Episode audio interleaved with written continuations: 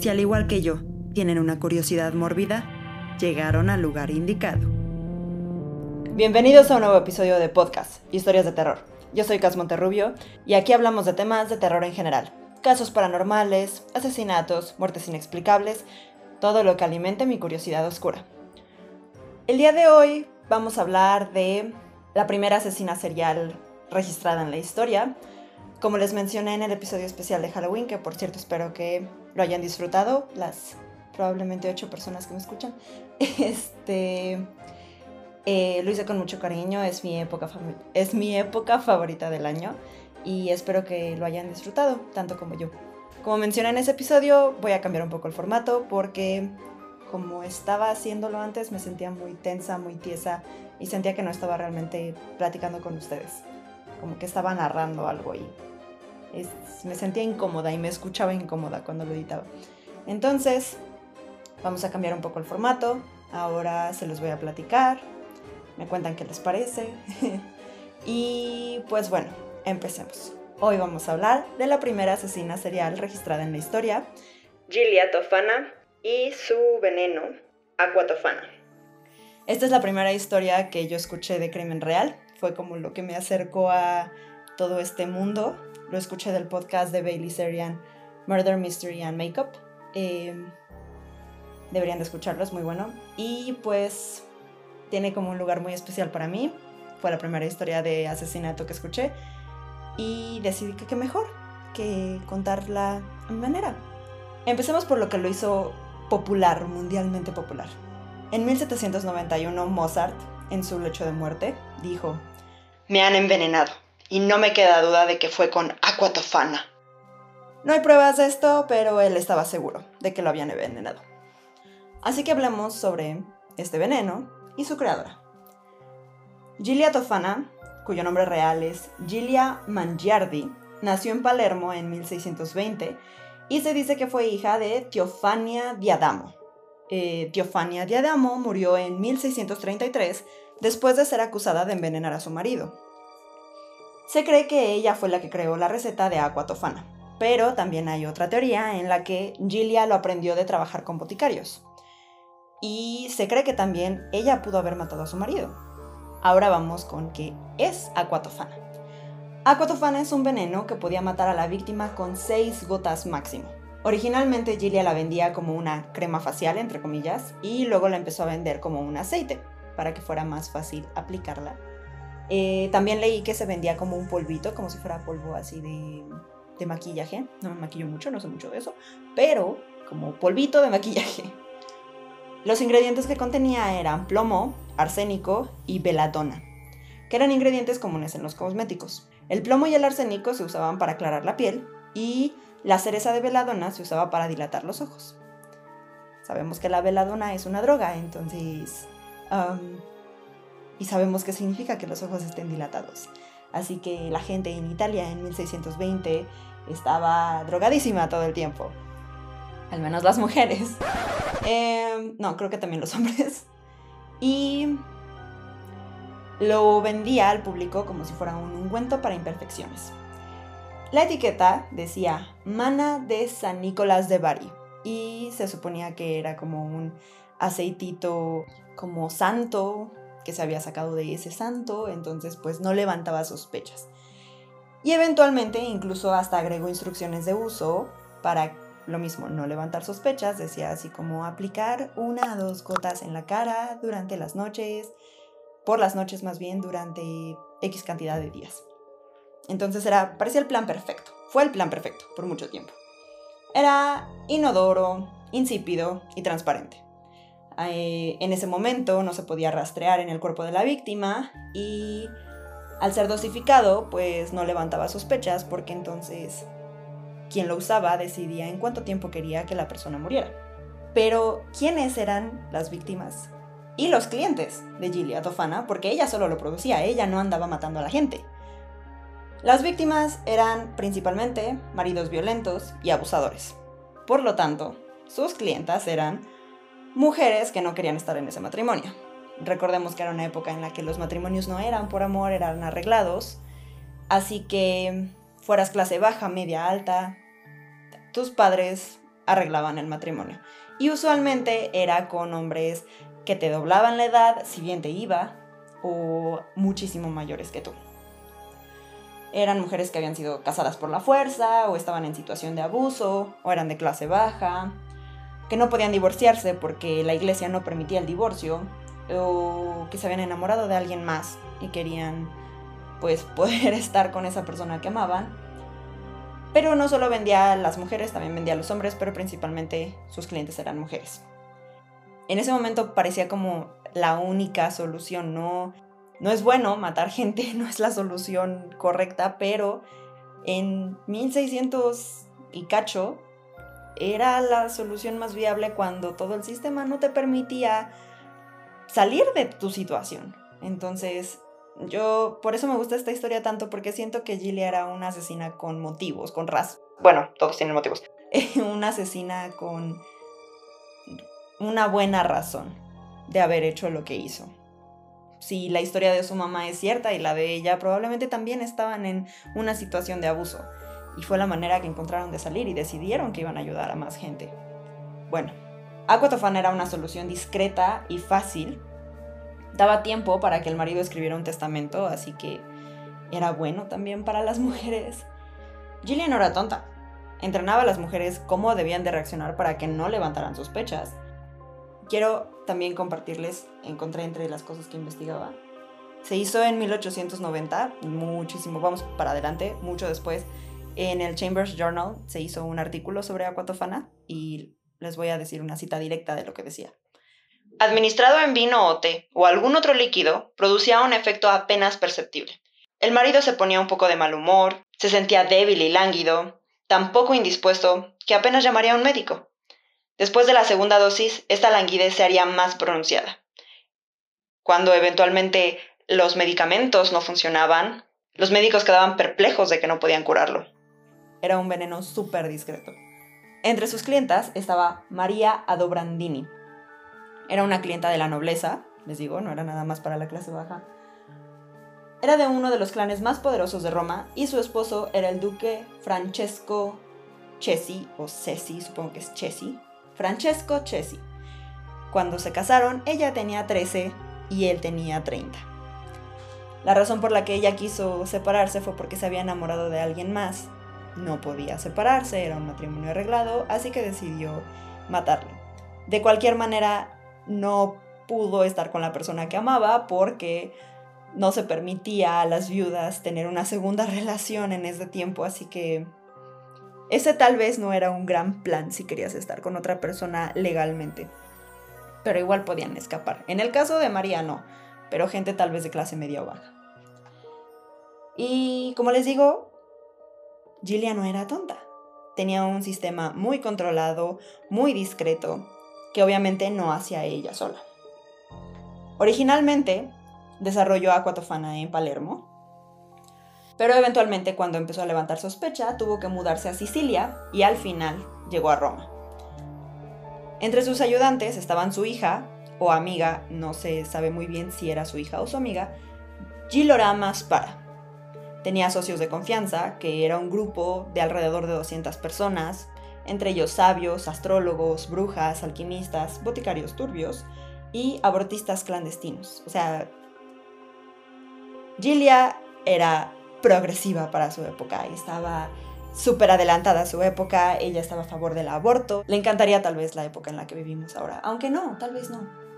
Bueno, el sacerdote Giloramo de Santi Agnese se darán cuenta que Giloramo y Gilorama tienen el mismo nombre, al parecer es un nombre que era muy común en ese momento, y se traduciría Jerónimo en español, entonces eran Jerónimo y Jerónima, la hija y el sacerdote.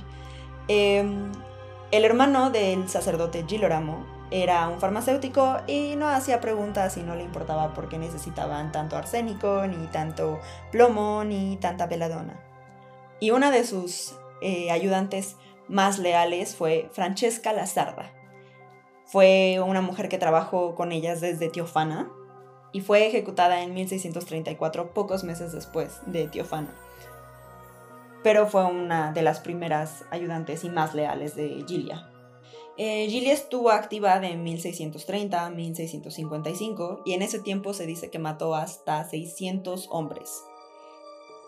Obviamente no directamente ella, sino a través de sus clientes, por lo que algunos no saben si sí nombrarla asesina serial, eh, porque no fue ella tal cual la que cometió los, cometió los asesinatos. Pero todo lo bueno y malo, porque es un poco de ambas, tiene que llegar a su fin. En este sistema tan complicado y discreto y casi perfecto que tenía, Gilia no le vendía a cualquiera. Sus clientes eran todos de a y eran todos recomendados. Y cuando llegaba alguien pidiendo Aquatofana, ella no lo vendía así como, ah, sí, toma, en ese momento. Hacía una investigación sobre la persona, quién te recomendó, los mandaba a espiar un rato a ver si realmente necesitaba eh, el veneno.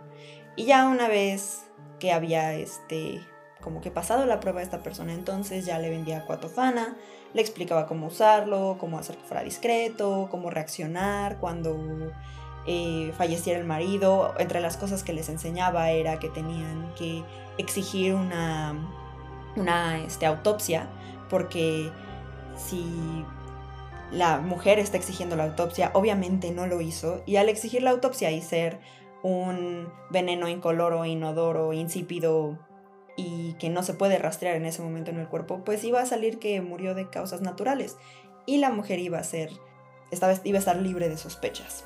También les enseñaba, les enseñaba obviamente que ellas eran las que tenían que llamar al, a los médicos para que eh, este, para que revisaran al esposo y cuando hubiera muerto y si investigaban la casa, pues el frasquito estaba en su cuarto, junto con todos sus cosméticos. Gilly hasta cuando empezó a entregar instrucciones, las entregaba con una tarjetita para que la tuvieran ahí cerca y se viera que, ah, esto es un cosmético, es para la mujer. No tiene nada que ver con lo que pasó. Era el plan perfecto. O eso parecía. Hasta que una de sus clientas la delató porque se arrepintió justo en el acto. Le vendió a una clienta que quería también supuestamente deshacerse de su marido y le dijo que podía poner en la sopa el, este, el veneno. Y entonces la clienta lo hizo, le sirvió la sopa, le puso sus gotitas y cuando se lo sirvió y el marido iba a tomarse la sopa, se arrepintió y le dijo que no se la comiera. Y obviamente el marido fue así de, ¿por qué no me la puedo comer? La empezó a interrogar, obviamente se enojó y ella delató que había comprado Aquatofana y que lo había comprado de Gilia Tofana. Y de aquí también varía, así como el, eh, el origen de Gilia, también su muerte varía, no se sabe muy bien eh, cómo acabó, hay quienes dicen que murió de causas naturales, eh, pero encontré que en 1951, y si estuvo activa hasta 1955, y eso están de acuerdo muchas de las fuentes que leí, no creo que eso haya sido. Este, otra de las eh, teorías que hay es que se refugió en un convento donde siguió haciendo agua tofana y moviéndola con los clérigos y las monjas. En otra versión que escuché y que leí es que la arrestaron, pero ella siguió, pero la hija fue la que siguió moviendo el agua tofana, pero esas son como muy ambiguas todas. Y la más popular que encontré, eh, y la escuché tanto con Bailey Serian como en varias de las fuentes que, encontré, es que se refugió en el convento hasta que fue obligada a salir por los, las autoridades y el pueblo y pues el convento fue como de, lo sentimos, ya no te podemos proteger y la sacaron donde fue capturada y torturada y ahí fue donde confesó a los 600 asesinatos. Pero realmente habrá matado a las 600 personas, porque algo que se sabe es que la tortura es una de las peores formas de conseguir la verdad, porque la persona va a decir lo que sea con tal de que la dejen de torturar. Probablemente si solo mataron a 50 hombres, dijo 50 y no fue suficiente para las autoridades y la estuvieron torturando hasta que les dio un número que ellos querían. Entonces es la asesina serial más prolífica de la historia, pero no sabemos si realmente fue así. Eh, pero bueno, oficialmente sí mató a 600 hombres. Y fue ahorcada con su hija y algunos de sus ayudantes en Campo di Fiori en 1659. Ah, después de, por cierto, haber sido acusada de envenenar el agua de Roma. O sea, se volvió una, eh, cacería de brujas por completo. Eh, y probablemente no envenenó el agua de Roma, ella nada más vendía el, el cosmético, ella no quería matar a toda la gente, solamente quería ayudar a estas mujeres en problemas. Y pues ahí quedó la historia de Aquatofana. Eventualmente se volvió popular alrededor del mundo a pesar de la, de la época y también hubo una mujer en Francia que también usó un veneno y se dijo que era algo tipo Aquatofana y que se había inspirado en, en Gilia. Y se volvió tan famoso que es por eso que Mozart, más de 100 años después, creyó que lo habían envenenado con Aquatofana, aunque si la última teoría es cierta, ni Gilia ni Gilorama ni nadie que estuvo involucrado seguía vivo. Pero era una leyenda que estaba tan arraigada con la gente que se creía que lo seguían produciendo y él estaba seguro de que lo habían envenenado con eso. Pero si algo le agradecemos a Mozart es que gracias a él se arraigó en la mente de la gente este veneno y ahora en 2023 podemos seguir hablando de él y sabemos de la existencia de ella.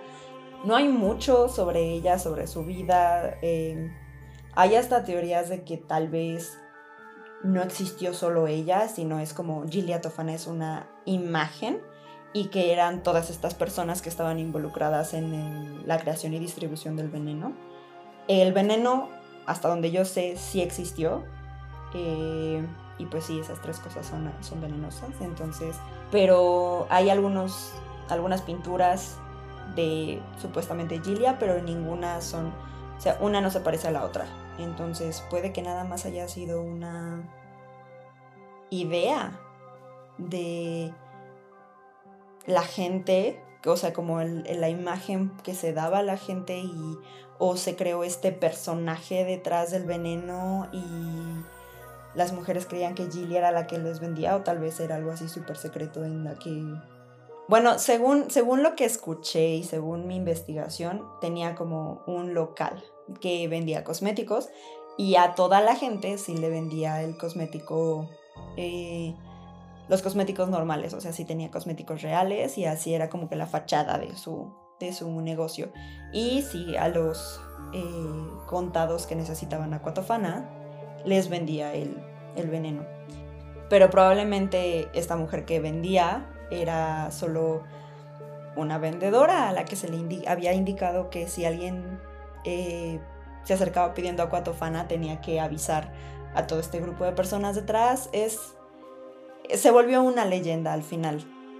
Gilia Tofana y el Aquatofana. Pero ustedes qué opinan? ¿Creen que si existiera? Eh, ¿Creen que este que fue una sola persona? ¿Cómo creen que haya muerto? ¿Creen que sí se refugió y siguió moviendo el veneno o la mataron y su hija siguió moviendo el veneno. ¿Creen que Mozart sí se haya muerto por Acotofana? Eh, oficialmente no es, o sea, nada ha demostrado que se haya muerto por eso, pero en la época pues no se podía, como mencioné, incluso 1791 no se podía detectar, supongo yo, no soy médico. Pero bueno, pues esta estuvo un poquito más corta, pero es de mis favoritas. Eh, ¿Y qué les pareció este nuevo formato en el que les platico más las cosas y como más como una, un chisme? Em, espero que lo hayan disfrutado. Les digo, esta es mi, una de mis historias favoritas y es oficialmente mi asesina serial favorita porque es la única que creo que lo hacía por una buena intención, aunque no era la mejor solución en el momento. Y pues nada, espero que lo hayan disfrutado. Gracias por acompañarme estas dos semanitas seguidas. Ahora sí regresamos a como le estaba haciendo antes, de un episodio cada dos semanas. Y pues no lo tengo listo, entonces será sorpresa tanto para ustedes como para mí el que sigue. Muchas gracias por acompañarme el día de hoy en podcast Historias de Terror. Si tienen alguna historia que quieran contar o sugerencia de tema a cubrir, mándenmela a podcasthistoriasdeterror.com. Así, todo junto. P-O-D-C-A-S-S, historias de terror, arroba gmail.com. Y recuerden también seguirme en TikTok como podcast-historias de terror y en Instagram igual, podcast-historias de terror. Ahí subo algunos TikToks con historias cortitas sobre el episodio de lo que se va a tratar en la semana. Em, entonces vayan y denme like y denme repost y, y save y todo. Este y espero que los disfruten. Eh, muchas gracias. Nos vemos en dos semanas. Podcast Historias de Terror. Escrito por mí, Cassandra Monterrubio. Producido por Cassandra Monterrubio y Brian Basurto. Editado por Cassandra Monterrubio. Bye.